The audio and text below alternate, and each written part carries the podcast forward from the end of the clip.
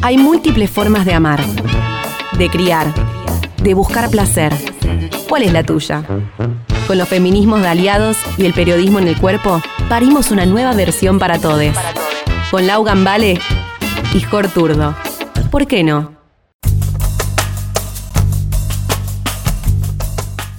Y acá estamos, en un nuevo para todos. Y hoy la pregunta que nos hacemos es, ¿en qué contexto estamos gestando y pariendo las mujeres y cuerpos gestantes ahora que nos encontramos en pandemia. Aprovechamos la Semana Mundial por el Parto Respetado, que inició el 17 y finaliza el 23 de mayo, eh, para poner de nuevo en agenda la lucha contra la violencia obstétrica y para visibilizar el modo en que se atienden partos y cesáreas en todo el mundo, siempre exigiendo los derechos que ya conseguimos, porque recordemos que en Argentina desde el 2004 existe la Ley Nacional por el Parto Humanizado, que justamente defiende los derechos de las madres y bebés al momento del trabajo de parto y posparto, donde está detallado que, y escuchen, toda mujer tiene derecho a un parto natural, a estar acompañada por la persona que ella desee, a elegir la posición en la que quiere parir y a transitar su embarazo, parto y posparto de manera respetada y siendo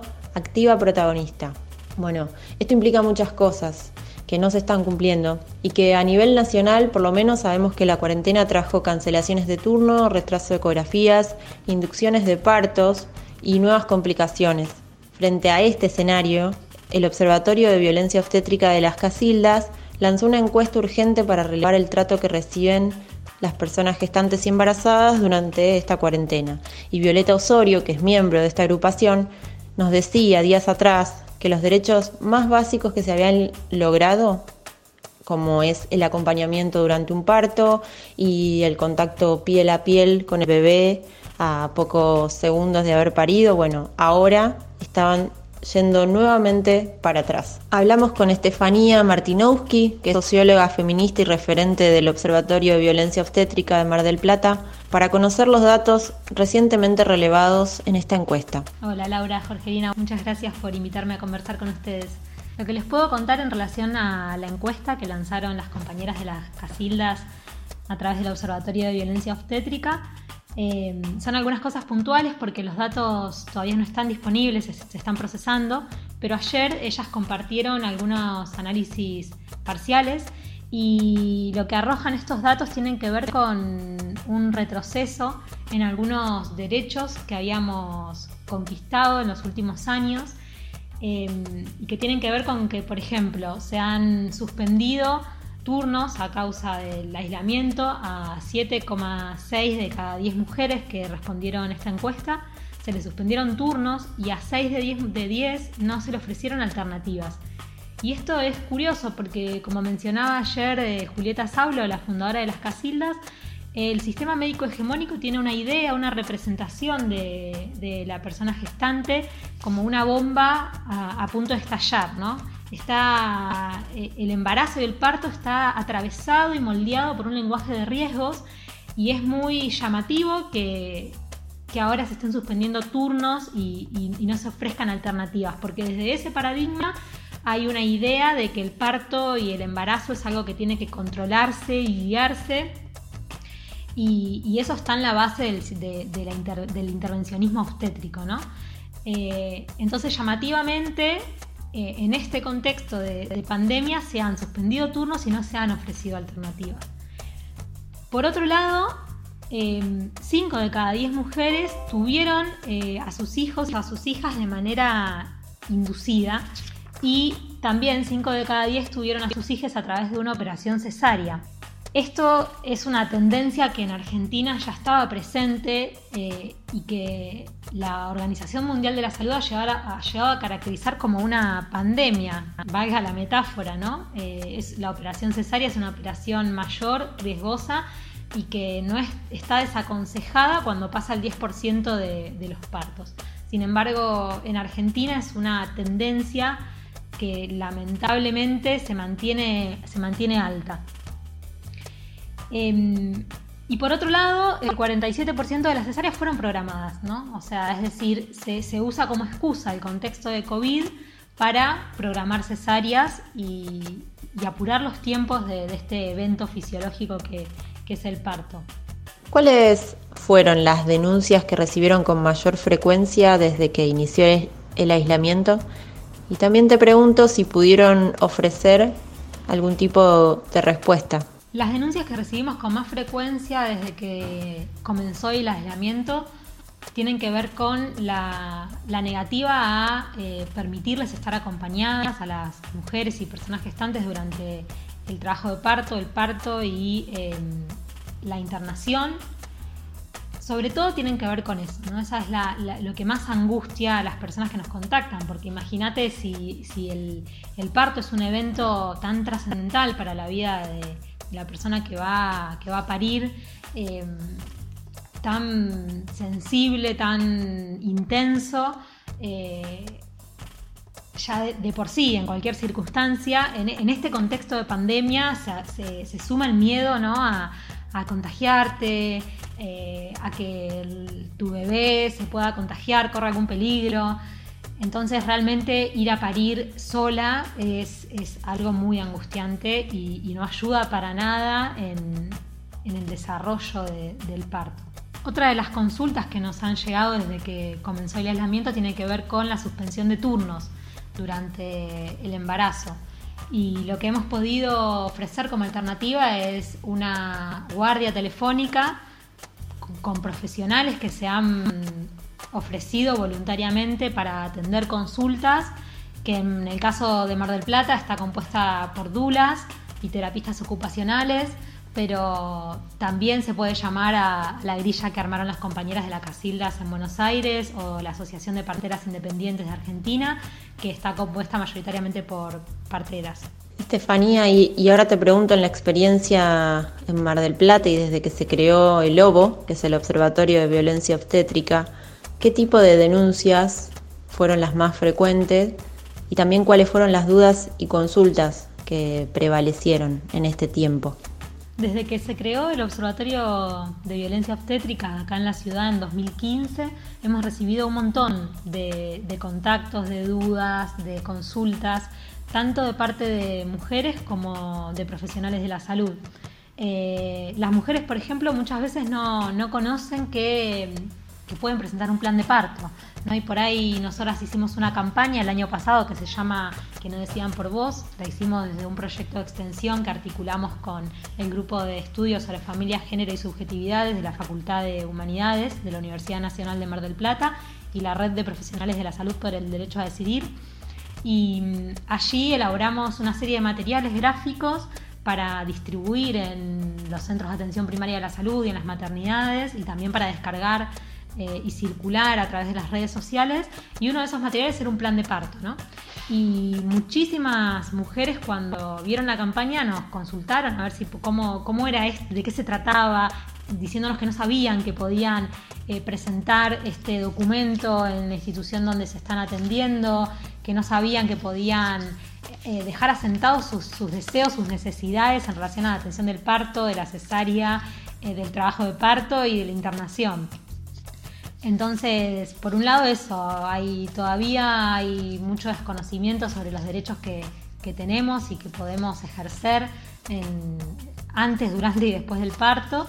Em, también muchas consultas para, denunciar. Lamentablemente muchas personas se contactan una vez que, han sufrido violencia obstétrica, entonces nos consultan cuáles son las vías de denuncia, eh, qué se puede hacer.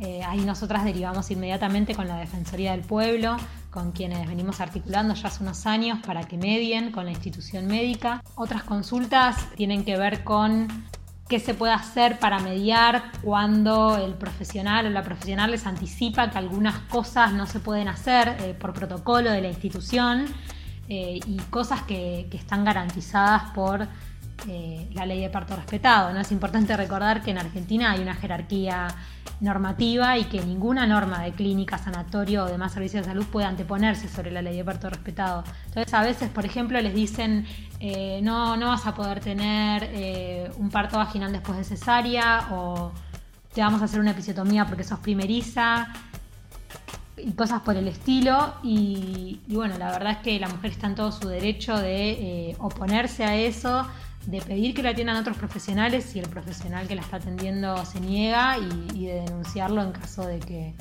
de que una vez llegado el momento del parto eh, ejerzan violencia obstétrica sobre, sobre ella. Y en relación a los y las profesionales de la salud, también hay un gran desconocimiento de, de las normativas nos ha pasado de profesionales que no saben que existe la ley de derechos del paciente que se sancionó en 2009, mismo año donde se tipificó en la ley contra la violencia de género la violencia obstétrica como un tipo de violencia de género, o profesionales que no están al tanto de todos los derechos que garantiza la ley de parto respetado o tal vez no tienen acceso a información eh, actualizada y de calidad. Eh, por ejemplo, la que da la Organización Mundial de la Salud sobre la atención del parto y la cesárea. Entonces, muchas veces eh, las prácticas de atención tienen que ver más con un hábitus médico, con lo que se aprende en las residencias eh, y con culturas eh,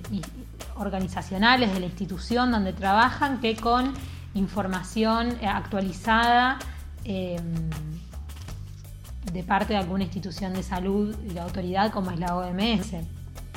Y lamentablemente ese hábitus médico que ayer la escuchaba a Patricia Rosenberg, eh, una de las primeras directoras de la, maternidad de Estela de Carlotto, que es paradigma en, atención eh, del parto desde, el paradigma de parto respetado, decir ¿no? cómo los y las profesionales de salud se forman en un sistema que es autoritario, que es jerárquico, que muchas veces se, está, se basa en el castigo y que entonces hay que transformar eso para que pueda, se puedan transformar la atención que brindan, ¿no? y que, para que puedan entender que son ante todo garantes de derecho. Que no, no se trata de imponerle a las mujeres, a las personas gestantes, eh, prácticas eh, culturales de, atención eh, que se reproducen en su lugar de trabajo, de, hacernos el parto, ¿no? como muchas veces escuchamos decir, sino de, ponerse al servicio, de garantizar derechos que nosotras hemos conquistado. Entonces, los profesionales muchas veces nos han consultado, hemos participado de ateneos, eh, de formaciones en zona sanitaria octava, hemos ido a algunos centros de atención primaria de la salud, a dar talleres, a conversar con profesionales y con eh, mujeres gestantes. Así que mm, no solamente las mujeres, eh, las personas gestantes y las mujeres nos consultan, sino también los profesionales y, nos parece súper importante porque la verdad que podemos estar todo lo informadas que, que podamos, súper empoderadas, pero si no hay del otro lado una institución de salud, eh, profesionales de la salud, un Estado que nos garantice nuestros derechos, esa información eh, no sirve para nada. Y en el caso del trabajo conjunto que mencionaste con la Defensoría del Pueblo de la provincia de Buenos Aires, bueno, ¿en qué consistió y en qué sienten que aportó?